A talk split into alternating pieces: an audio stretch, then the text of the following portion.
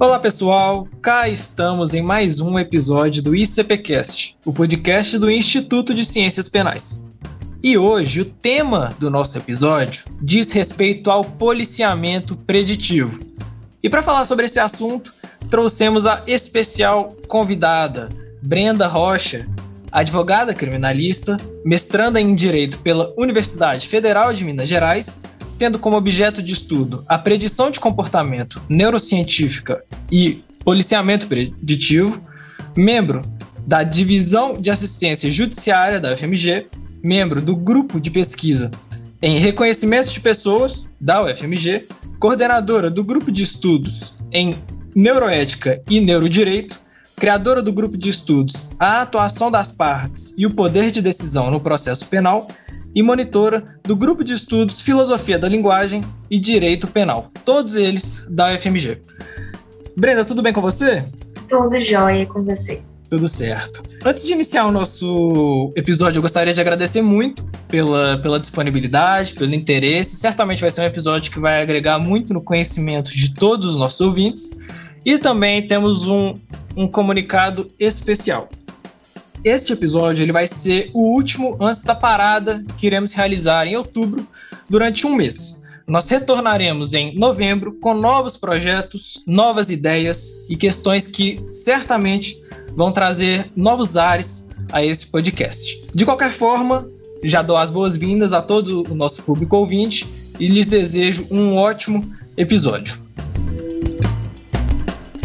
O Instituto de Ciências Penais, o ICP, foi fundado no ano de 1999, durante encontros de diversos acadêmicos e profissionais engajados no estudo das ciências criminais. Como o próprio nome sugere, o ICP é um fórum democrático e plural de estudos e debates que permeiam o tema.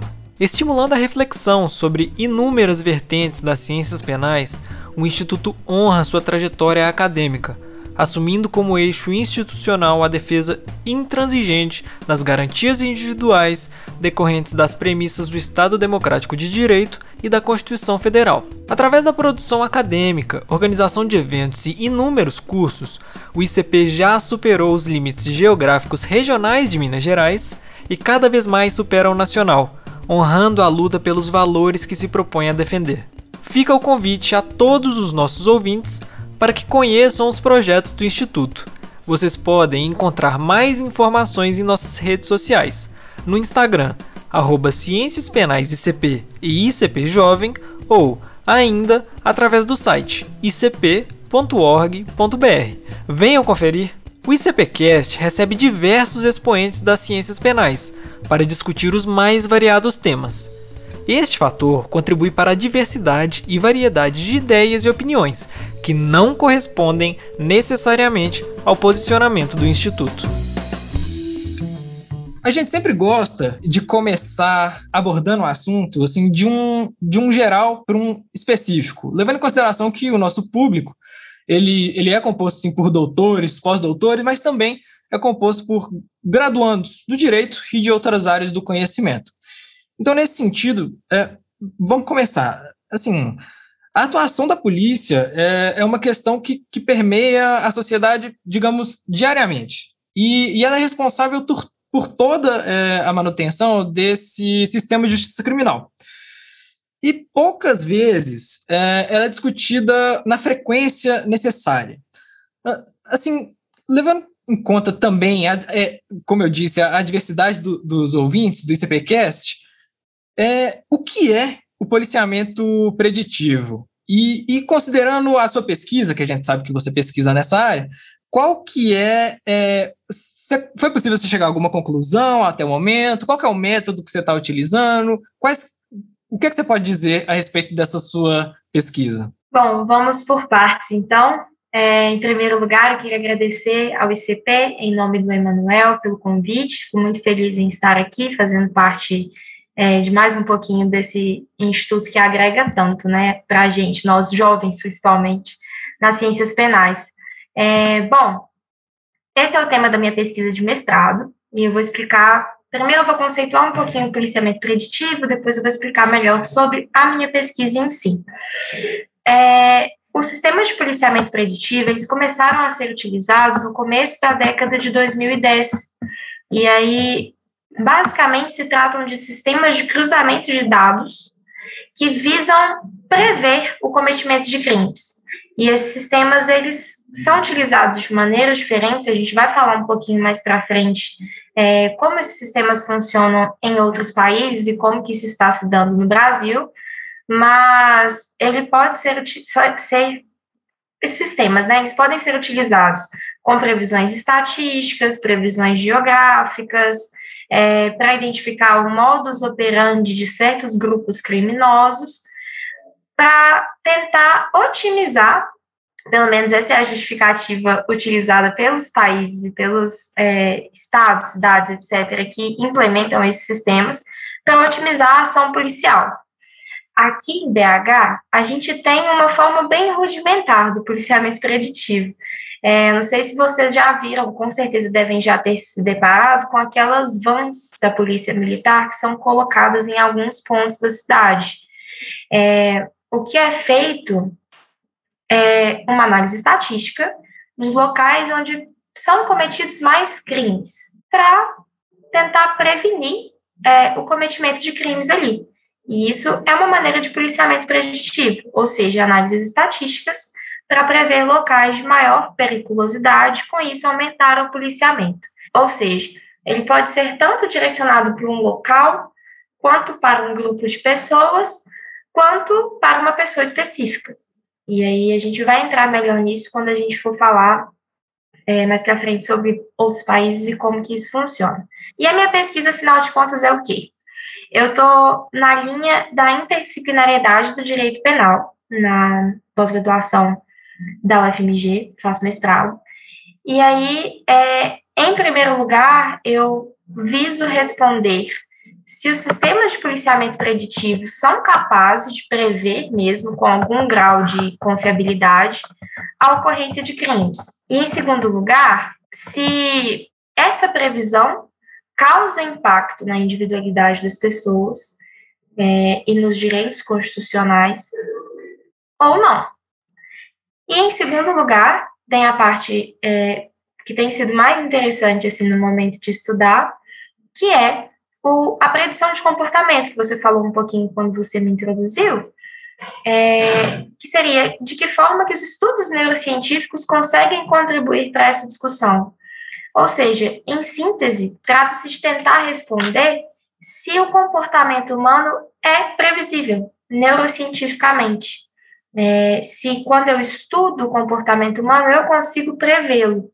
E aí existe muita é, literatura a esse respeito, apesar de ser um campo novo na neurociência, é, a neurociência cognitiva, né, que se volta para o estudo do comportamento humano mesmo, de uma base neurocientífica. É claro que essa não é a única ciência que cuida desse estudo, a psicologia tem muita coisa nesse sentido, a psicanálise, é, a própria antropologia, enfim. Várias ciências se cuidam do estudo do comportamento, mas eu estou focada na neurociência, que é o estudo da atividade cerebral mesmo. É, e aí, por fim, eu Estou tentando responder a pergunta se, com base nessa previsibilidade do comportamento humano, seja ela neurocientífica ou seja ela baseada no policiamento preditivo, se eu posso legitimar uma ação policial ostensiva ou investigativa com o intuito de obtenção de provas indiciárias contra as pessoas que foram alvo dessa predição neurocientífica ou policial. É, e se é possível fazer isso respeitando os direitos humanos e os neurorights. Neurorights também é uma coisa muito nova, é, porque os avanços tecnológicos, eles impactam diversas áreas das nossas vidas, se não todas, né? É, e com a neurociência não seria diferente. Então, com o avanço das tecnologias, foi possível ter mais acesso à atividade cerebral, mais acesso ao funcionamento do cérebro das pessoas, e, como eu acabei de falar, cérebro das pessoas, existe sempre uma pessoa ali por trás. É, e aí, por isso foi criado esse conceito de neurorights, que engloba muitas coisas que eu não vou entrar aqui para a gente não fugir muito do tema, mas só para contextualizar, é, que são direitos relativos ao uso dos dados obtidos por meio da, do estudo dessa atividade.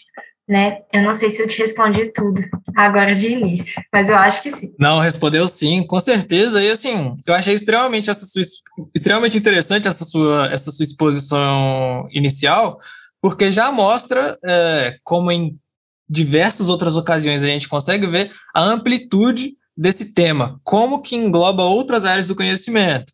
E a gente sempre vem batendo na tecla de que a gente do direito precisa descer desse pedestal de achar que o direito resolve tudo e ignorar as outras áreas do conhecimento. Mais uma vez, estamos vendo presentes outras áreas do conhecimento relacionadas diretamente com toda é, a questão do debate, desse tema que a gente está tá discutindo. Inclusive, é, desculpa te, te interromper, mas só para complementar, diversos autores apontam a importância desse insight biológico para compreender a reincidência em si.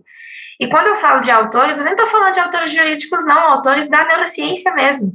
As pessoas que estudam a, a, o comportamento humano dizem que a gente precisa de um insight biológico para compreender isso. É, e aí, quando eu, quando eu falo isso, é óbvio que não se trata de falar de nada de direito penal do autor, não é sobre isso mas a gente precisa entender o que está por trás daquela ação para entender a ação em si. É, então, existe um artigo interessantíssimo, depois eu posso deixar para vocês, é, que é questionando exatamente como, o que, que a neurociência ajuda no direito, né? E aí, basicamente, o que esse artigo fala é que as nossas concepções de ação humana e responsabilidade, elas podem estar baseadas em concepções defeituosas que não abarcam um comportamento como um todo. E aí, por consequência, todos os princípios que regulam esse comportamento podem ser falhos, como a gente sabe que são, né? É, então, existem diversos é, estudiosos da neurociência que tentam compreender a existência de fatores de risco à delinquência e à reincidência. Claro que também não é uma coisa é, 100%, não posso falar assim, que se eu pegar a Brenda e estudar, eu vou ser capaz de prever tudo que ela vai fazer, ou se ela pode cometer crimes, não é isso, mas, enfim, realmente, o direito não resolve tudo, a gente regula, o direito regula comportamentos, essa, essa é a essência, né? E aí é cada vez mais importante a gente entender os comportamentos que a gente regula, principalmente no âmbito criminal né? Não, sim, com certeza. Assim, eu concordo muito com você. E assim, é... só um exemplo de, disso tudo, de como tudo isso está interligado, e assim, não só no que diz respeito à neurociência, é... e aí, só para citar, acho que o, o, penúltimo episódio que a gente fez foi é, com o Daniel e com a Gabriela, falando de filosofia da mente, assim, algo mais ou menos relacionado. E, e, além disso, no nosso 26 episódio, a gente conversou com a Roberta Fernandes e com o Rafael Barros para falar sobre jovens em conflito com a lei e reincidência juvenil, que assim, não tem nada a ver assim especificamente com esse tema, mas só para exemplificar de como assim, nesse 26 episódio, a gente fala muito da, da sociologia e de como ela influencia é, no âmbito jurídico. É fato de que o direito ele não sobrevive por si só e ele depende sim de outras áreas do conhecimento para se complementar. E uma coisa que você disse que eu achei muito interessante é que, de fato, uh, existem existe essa tentativa né, de prever o que vai acontecer e tentar evitar, mas a gente tem sempre que lembrar que a gente está lidando com seres humanos. Seres humanos estes que no Brasil, inclusive, são dotados de direitos e garantias individuais e coletivas. Isso me leva muito é, para a segunda pergunta que eu quero te fazer, porque a gente está acompanhando uh, ultimamente aqui no Brasil que o sistema de segurança pública ele tem investido cada vez mais em, em câmeras de, de reconhecimento facial. E assim, com a empolgação da tecnologia, né? Vamos reconhecer todo mundo, vamos acabar com o crime, todo esse discurso. É, a gente está vendo muito recentemente, até saiu uma reportagem do, do Intercept esses dias, é, da Bahia, e mostrando dados a respeito da Bahia e de como que os políticos, é, de como que, que as pessoas de lá estão lidando com esse assunto, demonstrando como que isso tem funcionado lá na, na Bahia. E é uma questão muito, muito preocupante. E, e assim, como se, se não fosse uh, o, o bastante, a gente teve agora em agosto uma decisão do STJ que afirmou que o reconhecimento fotográfico é suficiente para embasar uma prisão preventiva. É, e a título de exemplificação também, é, em setembro, decorrente disso também, a gente pôde acompanhar na mídia o caso do Jefferson Pereira da Silva, que foi preso no Rio de Janeiro por causa de uma foto antiga, 3x4.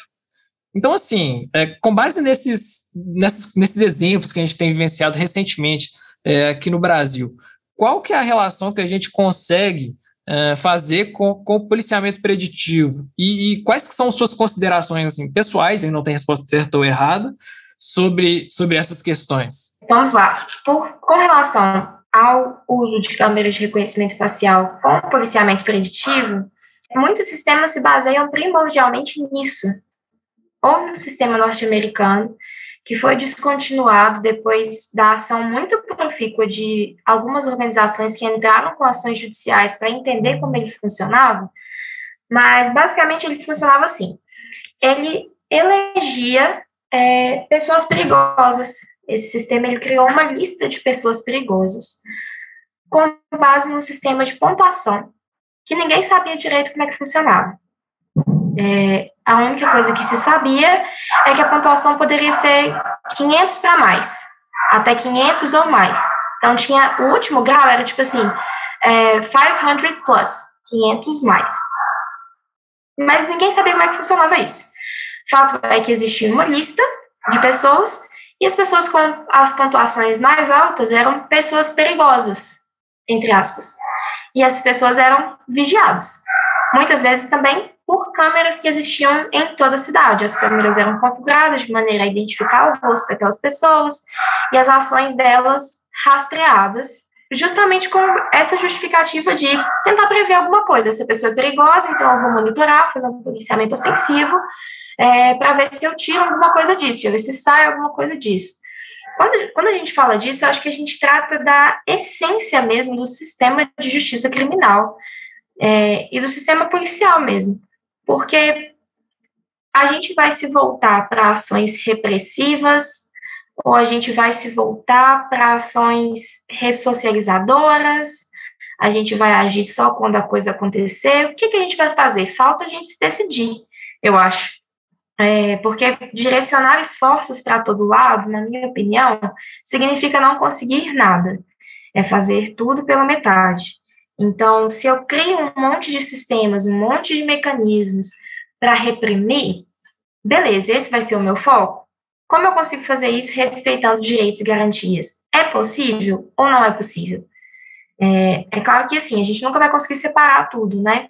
Mas até porque as provas que advêm disso, que nem falei lá no início, quando eu falei do meu tema, são provas indiciárias, que vão entrar para um possível inquérito policial e também serão elementos de informação em um processo penal, se ele eventualmente acontecer, né? É, então, enfim, é uma coisa de extrema importância. E aí, acho que, é, você falou que eu poderia dar a minha opinião, acho que todos esses esforços de, de predição de comportamento, de identificação de fatores de risco, de monitoramento mesmo, podem ser usados como maneira de criar políticas públicas para impedir a reincidência, para tentar diminuir a reincidência. Porque o, crime, ele vai acontecer, o crime vai existir em qualquer lugar, a qualquer momento, né? E aí, sobre o reconhecimento de pessoas em, em si, a gente criou um grupo de pesquisa na UFMG justamente para estudar esse assunto que está muito em voga atualmente, né? E como você mesmo falou, eu sou advogada, já tenho um tempinho de formada, pouco tempo, mas tenho. E assim, posso afirmar que em todo o meu tempo de estagiário, de advogada, eu nunca vi um reconhecimento nos moldes do CPP. Eu não estou falando que nunca aconteceu, mas eu nunca vi. Com essa história de se falar que aqueles, aquelas disposições são meramente recomendativas, eles fazem é, aquilo de qualquer, qualquer forma, né? É, então, eu nunca vi um reconhecimento naqueles moldes, e aí a gente entra na, em uma confiança exacerbada na mente humana, que é por, por, por essência falha. Então, assim, quando eu faço um reconhecimento por fotografia, por exemplo, como que eu vou garantir a qualidade daquela foto, a pessoa que está ali, os traços daquela pessoa, pessoalmente é uma coisa, por foto é outra coisa. Como que eu vou garantir a fiabilidade desse reconhecimento? é praticamente impossível. E aí, principalmente, o que eu, o que eu vejo sendo feito atualmente é muitas vezes mostrar a foto do infotem da pessoa para reconhecimento. É, para quem não sabe, para contextualizar um pouquinho, acho que a maioria do público deve saber, mas enfim, não custa nada falar. É, o Infopen é um sistema de registro de presos. Então, quando a pessoa vai presa, é tirada uma foto, abaixo dessa foto tem um número, e esse é o número de identificação daquela pessoa dentro do sistema prisional. E aí, como que a gente quer dizer que quando eu mostro uma foto com o número de Infopen, eu não estou criando um viés para aquela pessoa identificar a pessoa que eu estou mostrando a foto como a pessoa que cometeu o crime, certo? É, e aí vai entrar a psicologia do testemunho, a existência dos vieses, como eles funcionam, e tudo isso, enfim, é uma coisa muito falha. Muitas condenações estão acontecendo com base nessas provas que não merecem é, toda essa, essa confiança, porque elas são feitas de uma maneira não confiável, se baseando em coisas não confiáveis. O próprio Innocence Project tem, tem é, desfeito, né, revisto muitas condenações que foram realizadas assim. É, são coisas que, enfim, a gente precisa se preocupar, a gente precisa conversar, a gente precisa debater, porque eu acho que isso está tomando uma proporção que daqui a pouco a gente não vai conseguir voltar atrás. É, daqui a pouco a gente vai estar tá usando só isso, porque claramente é muito mais cômodo também, dá muito menos trabalho, né? É, num sistema abarrotado de processos e de inquéritos policiais, onde muitas vezes é impossível dar atenção minuciosa a todos, é, é, claro que muitas vezes vai ser escolhido o caminho mais fácil, por mais que isso tenha consequências desastrosas no futuro. Os números que são que foram divulgados pela Intercept, por exemplo, são uma coisa muito preocupante. Eu acho que era coisa de, assim, 2,3, se eu não me engano, dos reconhecimentos é, feitos pelas câmeras no ano de 2019 foram certeiros. 2,3. E aí, e o resto? Entendeu? Se a gente for usar um sistema desse, a gente precisa que ele seja mais confiável. É, a gente precisa fazer de tudo para que ele seja confiável. E aí eu acredito que os avanços tecnológicos em muitas, muitas, muitas áreas da nossa vida são inevitáveis. A gente não vai conseguir impedir que eles aconteçam, mas a gente pode debater, discutir, trabalhar para que eles aconteçam da melhor forma possível, garantindo todos os direitos constitucionais, garantindo a fiabilidade. É, e aí, nesse caso, talvez nem seja possível falar de repetibilidade, é, que é uma coisa que me incomoda muito, porque na psicologia do testemunho é, é dito que, em tese, o reconhecimento seria uma prova irrepetível, porque o que vale é o primeiro.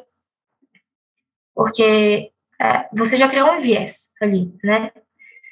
Enfim, e aí tem, enfim, tem N, N coisas a serem consideradas, a conclusão é, eu acho extremamente preocupante, é, eu acho que isso não poderia estar sendo feito nessa velocidade e com essa confiança que está. A gente está basicamente criando uma nova rainha das provas. É, reconheceu, é isso, acabou, condenação. Não importa. Se você olhar é, algumas condenações que o Innocence Project tenta rever, ou até já, já mesmo conseguiu a revisão criminal, reconhecimento era a única prova é, o robô de fato erra também, entendeu? As pessoas também erram. Então, realmente, é, a gente não pode confiar nisso. E outra coisa também, por trás da feitura do algoritmo existe um ser humano, é, existe uma pessoa. E aí, às vezes, alguns vieses são traduzidos no próprio algoritmo. É, a gente já viu isso acontecer, por exemplo, no Twitter. Não sei se vocês viram há pouco tempo é, uma polêmica que teve de que o Twitter estava. É, assim, quando alguém posta uma foto no Twitter, essa, essa foto é cortada, mostra só um pedaço da foto. E aí o algoritmo do Twitter estava propositalmente cortando a foto é, focada em pessoas brancas, mesmo que tivesse assim cinco pessoas negras e uma pessoa branca na foto. E aí como que a gente garante que esse viés também não existe na câmera de reconhecimento facial, né? É, sobre todas essas questões que você acabou de abordar, as considerações que eu tenho para fazer, assim, obviamente eu concordo com tudo que você falou.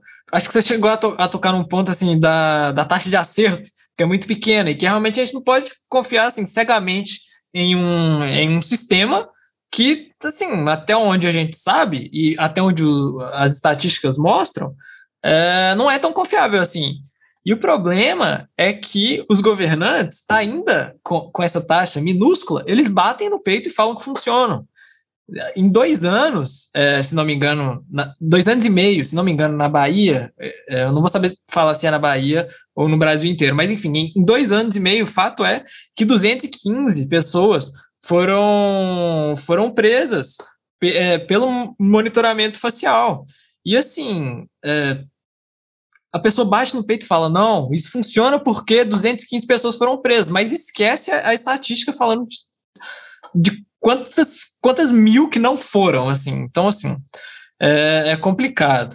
Em relação aos vieses que, que certamente estão presentes, a rede de observatório de, de segurança fez um estudo em cinco estados do Brasil de março a novembro de 2019, e o estudo apontou que 90,5% dos presos por monitoramento facial são negros. Então, assim, o que acontece, o que a gente, o que a gente observa, querendo ou não, é que então esses sistemas eles acabam reproduzindo os vieses racistas da sociedade. É muito complicada essa questão. E além disso, outro ponto problemático é, em relação aos dados. Quais são esses dados? Onde que são esses dados? Onde eles são armazenados? Quem que toma conta desses dados? Quem que mantém esses dados? Quem que tem acesso a esses dados?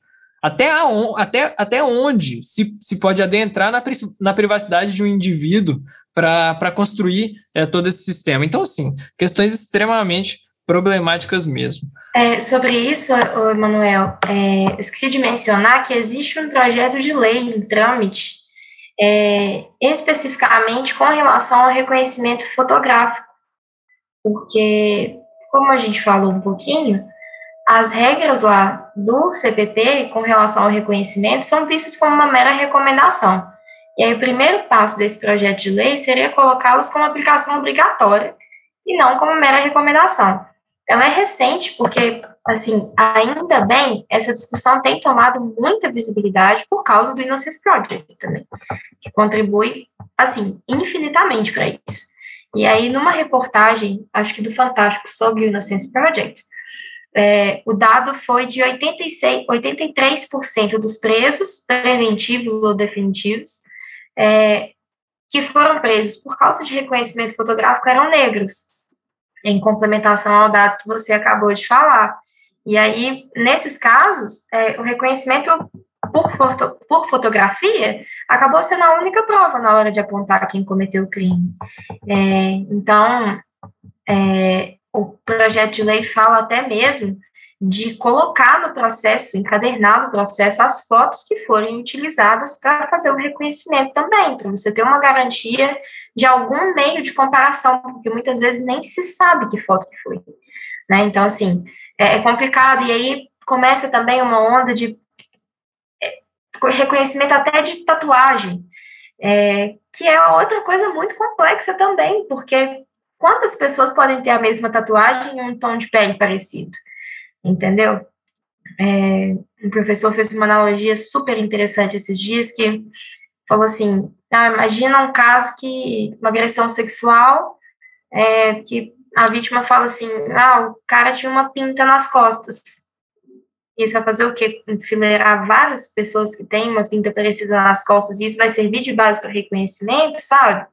É, eu até peguei um exemplo delicado, mas enfim, é, a gente esbarra num problema também nessa discussão de que é, em muitos crimes cometidos na clandestinidade, a gente só tem a vítima mesmo. É, mas existem outros elementos que podem corroborar né, o reconhecimento, ele não pode ser a única coisa. É, o próprio depoimento da vítima, várias coisas podem corroborar aquilo, é, para que não seja assim, tão. Que a gente não confie só numa coisa, né? Exatamente. Assim, agora voltando um pouquinho ao tema estrito do, do policiamento preditivo, eu gostaria só de saber porventura, se, se, esse policiamento preditivo, se ele é tratado em outros países, é, quais são as semelhanças, se existem, se existe alguma semelhança entre, uh, entre a regulamentação fora uh, do, do Brasil e no Brasil? Como que fica essa situação no exterior? No Brasil, é, a discussão ainda é muito nova, ela ainda é muito emergente. É, alguns estados, por exemplo, Rio de Janeiro comprou alguns sistemas, tipo é, da marca Oracle. É, em São Paulo, estão tentando implementar um sistema chamado Detecta desde 2014, mas por algumas razões isso não vai muito para frente. É, talvez razões de investimento mesmo, até mesmo de agenda política, dependendo de quem está no governo é, estadual, né?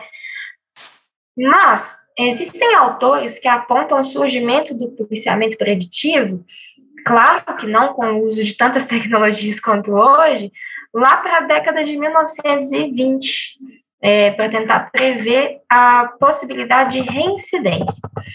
E aí, essa é a primeira grande questão. Em alguns países, a gente fala só de predição de reincidência. E aí, policiamento preditivo para isso. Existem algumas pesquisas, por exemplo, que visam identificar fatores de risco para reincidência de criminosos sexuais. E aí consiste, basicamente, em perguntas que foram criadas assim através de anos de estudo, é, em que um criminoso sexual responde se ele tem residência fixa, ocupação lista, relacionamentos, é, seja, sejam eles é, amorosos ou familiares, de amizade, é, até perguntas da rotina mesmo. E aí, esse questionário conseguiu identificar que as pessoas que têm mais instabilidade na vida, é, especificamente falando de criminosos sexuais, porque o estudo não foi feito com outros tipos de crimes, são mais propensas a reincidir. E aí é, foi tentado criar algum, algum tipo de política pública nesse sentido, de ter um acompanhamento periódico, conversar, é, que é o que eu acho que deve ser feito, né? Mas, e aí, lá em, desde 1920, então, trabalha-se com a noção de predição da reincidência, né? E aí ele tem alguns autores que falam sobre, sobre esse assunto, e esse negócio que eu falei dos criminosos sexuais agora chama VRAG, Violence Risk Appraisal Guide, basicamente um guia é, de mensuração da, do, do, risco da violência, né? É, enfim, e aí, então, como a gente falou no início, o policiamento preditivo ele consiste basicamente no intenso monitoramento do que acontece nas ruas, nas redes sociais, para identificar padrões de comportamento que indiquem é, a possível prática de crimes, certo? Então, lá na Itália, por exemplo, é, existe um problema, é, especificamente em algumas cidades, de roubo a estabelecimentos comerciais. Existem organizações criminosas que são voltadas só para isso, eles só roubam estabelecimentos comerciais.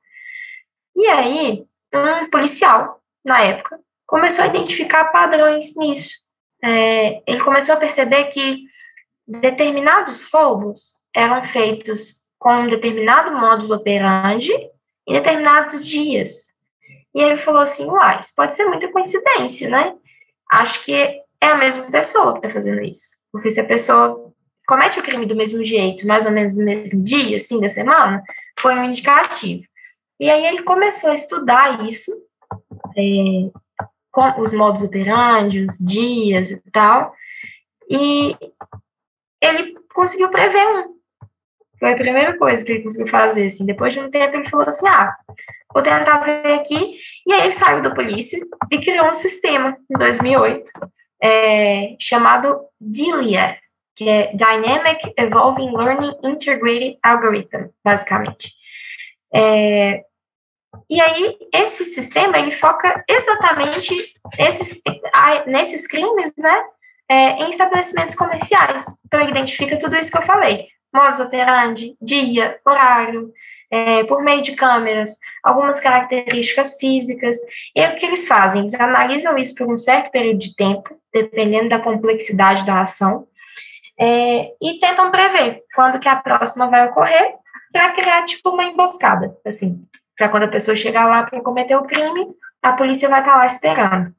É, e aí teve um autor que passou anos estudando esse sistema e viu que, assim, existem muitas falhas, mas ele, na verdade, presta um serviço ok.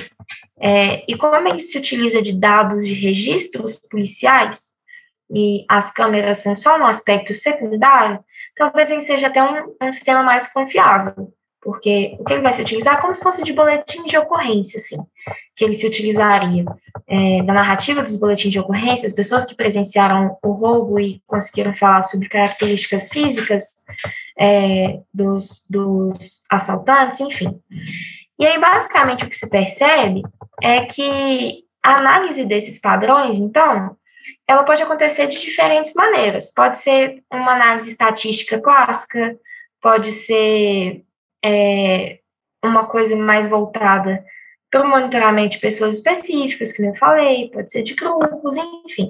Nesse especificamente italiano, que é um dos mais antigos que se tem notícia, é, estruturado enquanto denominado sistema de policiamento preditivo mesmo, ele funciona dessa maneira. E aí eles tentaram aplicar isso em outras cidades maiores e não deu certo. Talvez porque tivesse mais grupos, mais variáveis, e aí o sistema não estava, é, como que eu posso dizer, habilitado a comportar é, esses números de variáveis. Nos Estados Unidos, esses sistemas são muito mais comuns. E aí existem sistemas de todo tipo.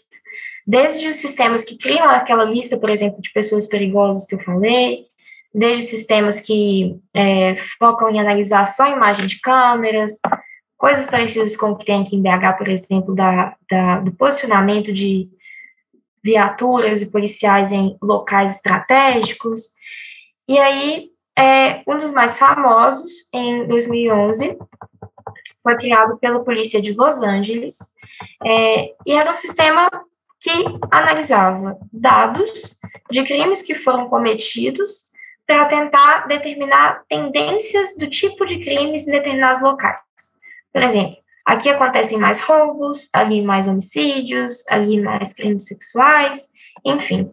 E aí, baseado é, nessa informação, o sistema criou mapas para guiar os departamentos de polícia, é, até mesmo de horários e tal. Esse sistema originalmente foi criado para focar em três tipos de crime: assalto à mão armada, roubo de automóveis e roubo de objetos dentro de automóveis. E esses crimes foram selecionados, em primeiro lugar, porque crimes relacionados ao patrimônio é, são é, uma das maiores preocupações das, dessa cidade, né, de LA.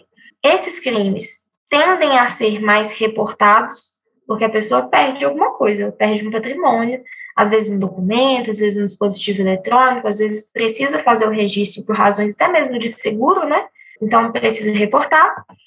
Em terceiro, porque esses crimes, segundo a polícia, eles estão mais ligados, segundo a polícia lá dos Estados Unidos, estão mais ligados é, a outros fatores que são facilmente identificáveis, por exemplo, falta de emprego e falta de educação. E aí eles começaram a tentar usar esses sistemas para criar políticas de educação nos bairros e nas regiões onde ocorriam mais crimes patrimoniais, que para mim é um uso interessantíssimo do sistema, que não se volta só para a repreensão de crimes, mas sim é, para tentar evitar que eles aconteçam de uma outra forma, sem, sem, sem que seja com uma ação repressiva estatal. E, por fim, eles perceberam como esses crimes a, a, aconteciam em áreas mais remotas da cidade, a própria presença da polícia poderia reprimir aquela atividade. É, e aí, como eu falei, no Brasil, pelo menos aqui em BH, né, isso é feito de uma maneira mais rudimentar, lá com as vans da polícia. Mas aí, eles começaram a usar esse sistema para outras coisas. Foi justamente esse sistema que começou a criar a lista de pessoas perigosas que eu falei. Isso, teve um, isso foi um problema, porque eu não sei se eles começaram a usar esses dados de crimes patrimoniais para criar essa lista? E se sim, como eles fizeram isso? É que nem você falou. Onde estão esses dados? Quais são esses dados? O que, que fizeram com esses dados? Quem é o responsável por isso? não sabemos. É, mas a única coisa que se sabia é que metade das pessoas que a polícia estava chamando de pessoas perigosas nunca foram presas e nunca tiveram passagens pela polícia por crimes violentos. O que para mim é um absurdo, porque fica pior ainda. De onde eles tiraram isso, então? É, 10% das pessoas nunca tiveram nenhuma interação com a polícia, seja como vítima, seja como autor, seja como testemunha, nada, e 84% das pessoas eram negras. E a gente chega de novo no mesmo ponto, né? É, que parece ser uma discussão de plano de fundo aí gigante, né? Um outro sistema super polêmico em Chicago tentava prever a possibilidade da pessoa se tornar uma vítima de homicídio. Esse sistema é o mais engraçado, na minha opinião, assim, até com perdão da expressão, porque ele não faz o menor sentido. Ele analisava, tipo assim, quem são seus amigos no Facebook, no Instagram, é, se essas pessoas se envolvem com crimes ou não, para ver se você tinha risco de ser uma vítima de homicídio. É, e nem, eu nem sei também é, como que isso ajudaria em alguma coisa. Mas, enfim, eles acharam que seria interessante. É, e aí o Departamento de Justiça Nacional dos Estados Unidos, ele conduziu um estudo de caso que contemplou algumas cidades que tinham sistema de policiamento preditivo, é, para analisar alguns dados, ver se aquilo está funcionando e tal. E aí, em algumas cidades, por exemplo, numa cidade que tem um nome difícil, no estado de Louisiana, é, houve uma redução de 40% nos crimes patrimoniais depois da implementação do sistema de policiamento preditivo. Agora, em, em outras cidades, por exemplo, o que aconteceu foi pararam de cometer esses crimes para cometer outros. Teve uma queda nesse tipo de crime, mas um aumento em outros. Enfim, é, basicamente a conclusão que a gente chega quando a gente analisa os Estados Unidos, que eu poderia ficar falando dele aqui por milhões é, de minutos, porque tem muita coisa lá, é que quando usado para o bem, o sistema é legal. É, por exemplo, na cidade de Los Angeles, quando ele foi feito dessa maneira que eu falei, por meio dessas análises estatísticas e com a implementação de programas educacionais em determinadas regiões, houve uma queda significativa. Mas aí eles começaram a fazer outras coisas que não tinham nem pé nem cabeça e isso caiu por terra. E aí o exemplo mais interessante é a China. Mas é, é muito difícil conseguir dados sobre a China, por razões óbvias, é, mas eu dei a sorte de que o Human Rights Watch, não sei se você está familiarizado, se, se os ouvintes estão, mas eles fazem tipo dossiês a respeito de é, assuntos e situações é, que violam direitos humanos. E aí, em 2018, eles expuseram como estava funcionando o sistema de policiamento preditivo numa província chinesa. Eu não vou falar o nome, mas porque eu não sei pronunciar direito, então melhor não. É, basicamente, a polícia lá estava usando um aplicativo. É, eu estou falando muito nome em inglês, porque a, a 90% da literatura sobre esse tema está em inglês. E aí o aplicativo eu vou chamar ele de iJop, porque era, tipo assim, plataforma de operações integradas. É, e esse aplicativo, ele contém, eu não sei se está usando até hoje, né, mas enfim, pelo menos a época, continha todo tipo de, de dados de pessoas, e essas pessoas eram classificadas em 36 perfis diferentes, criando também listas de pessoas é, de interesse para a polícia, e aí algumas dessas pessoas eram presas sobre a justificativa de que elas precisavam ser investigadas. Não sei se vocês acompanharam também, mas houve uma polêmica, não foi muito tempo, talvez tenha sido ano passado, no ano retrasado, é, de que algumas pessoas chinesas de descendência uigur, que é uma descendência muçulmana, uma população presente em algumas províncias da China, estavam sendo levadas para o que estavam chamando de centros de reeducação. E aí um modelo foi preso, não sei se você viu isso, mas um modelo foi preso e ele, de alguma forma, conseguiu entrar com o celular é, lá nesse centro de reeducação.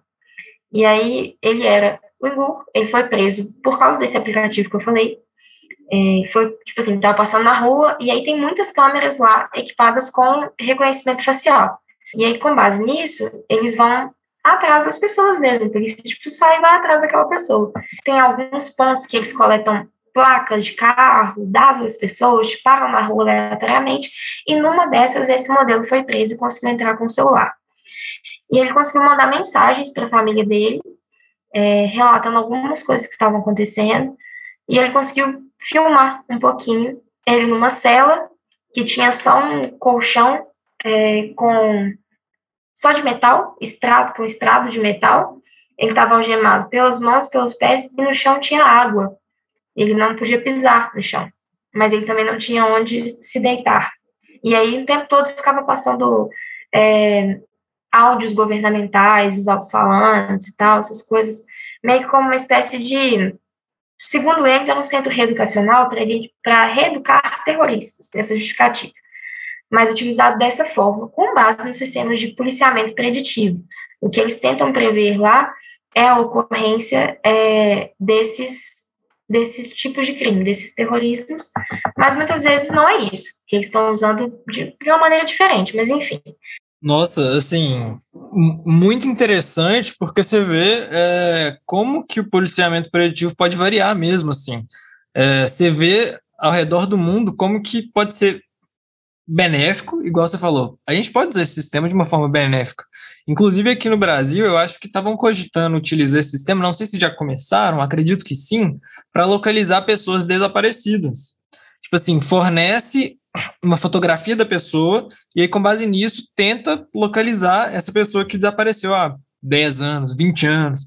E parece que a primeira pessoa viva localizada foi assim, acho que foi, foi esse mês que, que conseguiram localizar assim, a primeira pessoa viva através desse, desse sistema. Então, assim, a gente não está falando que, que, que esse sistema de reconhecimento é, é sempre negativo. Claro que ele pode ser usado de uma maneira positiva. Mas assim, o que, que, o que a gente acaba vendo é que muitas vezes ele é utilizado de forma extremamente negativa, e assim, violando completamente direitos e garantias individuais, que aqui no Brasil são muito caros. Então, assim, é uma discussão muito, muito, muito complexa mesmo. É, teve uma parte da sua fala também que você falou é, de, alguma, de alguma região dos Estados Unidos que começou a, a mapear é, a prática dos delitos. Normalmente, se é, não me falha a memória, é, apontava muito para regiões, é, abre aspas, porque eu odeio essa, essa expressão, mas marginalizadas. É, e assim, tem um autor que um professor meu me indicou uma vez, que é o Louis Vacan, que ele analisa isso, acho que no livro Punir os Pobres, a nova gestão da miséria nos Estados Unidos. E ele aborda isso, ele demonstra é, é, essas questões assim de forma bastante clara. Então, assim, é um tema muito complicado mesmo, mas, mas bem legais sua, sua, suas considerações e é, e é muito interessante como que a gente vê assim, como que varia é, no mundo inteiro. A gente está na, na pontinha do iceberg, assim, os outros países já foram muito mais, mais fundo e a gente tem nem noção disso. Mas assim, muito legal mesmo. É, bom, Brenda, assim, já encaminhando para o final da, das perguntas, eu só queria saber mais uma coisinha. É, a gente falou no início do podcast que, que a atuação da polícia é uma espécie de, de molde de todo o sistema penal. Então, assim, só para fechar com chave de ouro, é, quais que são os principais aspectos que você enxerga na relação entre o policiamento preditivo e o processo penal brasileiro? A principal relação que entre o policiamento preditivo e o processo penal que me preocupa é a obtenção de provas indiciárias que podem advir desse policiamento. É, a gente sabe como as coisas funcionam aqui, a gente sabe que essas provas obtidas no inquérito policial, elas têm muita força, é, é dito só que o policial tem fé pública e pronto, a gente não questiona como aquilo foi obtido, como ela foi feita e as, as consequências que elas, que elas podem ter, e aí, basicamente, se tiver um vício ali na origem decorrente do, da minha segunda preocupação, que é a ingerência policial indiscriminada na intimidade, na privacidade das pessoas, é, a gente vai criar uma bola de neve da qual a gente não vai conseguir sair. Então, eu acredito que a hora de conversar sobre isso, de debater sobre isso, de é, combater as, as nulidades e as, as violações constitucionais que podem vir do uso desses temas, é exatamente agora. Porque se, é, imagina, pensa comigo, daqui a um tempo, se a gente começar a falar assim, é, ah, o Emanuel é uma pessoa muito perigosa, ele foi vigiado pela polícia por muito tempo, com base nessa vigilância a gente é, conseguiu isso, isso e isso, e aí foi instaurada uma investigação policial, poxa, e aí? É, lá na frente, no crime de homicídio, como os jurados vão ver isso? É, em crimes normais, como o juiz vai ver isso? Como que o juiz vai conseguir se distanciar? A gente já tem tantos problemas com isso, a gente precisa de mais um? É, eu acredito que não. Então, a gente precisa pensar em um sistema de policiamento preditivo que é, respeite as garantias constitucionais da vida íntima, da vida privada. É, tudo que a Constituição protege, o sistema de policiamento preditivo deve respeitar. A gente precisa parar de achar que punir não tem, não tem preço, é, que a gente pode fazer isso de qualquer forma, que o sistema tem que dar uma resposta para a sociedade é, de qualquer maneira. E, enfim, a gente precisa pensar nisso com atenção e analisar se a gente quer pagar esse preço, porque hoje o sistema não está atingindo a gente, mas e se um dia ele atingir, né? É, o que impede de um sistema de reconhecimento facial reconhecer qualquer um de nós em algum tipo de envolvido em algum crime, e aí como a gente vai ficar, né?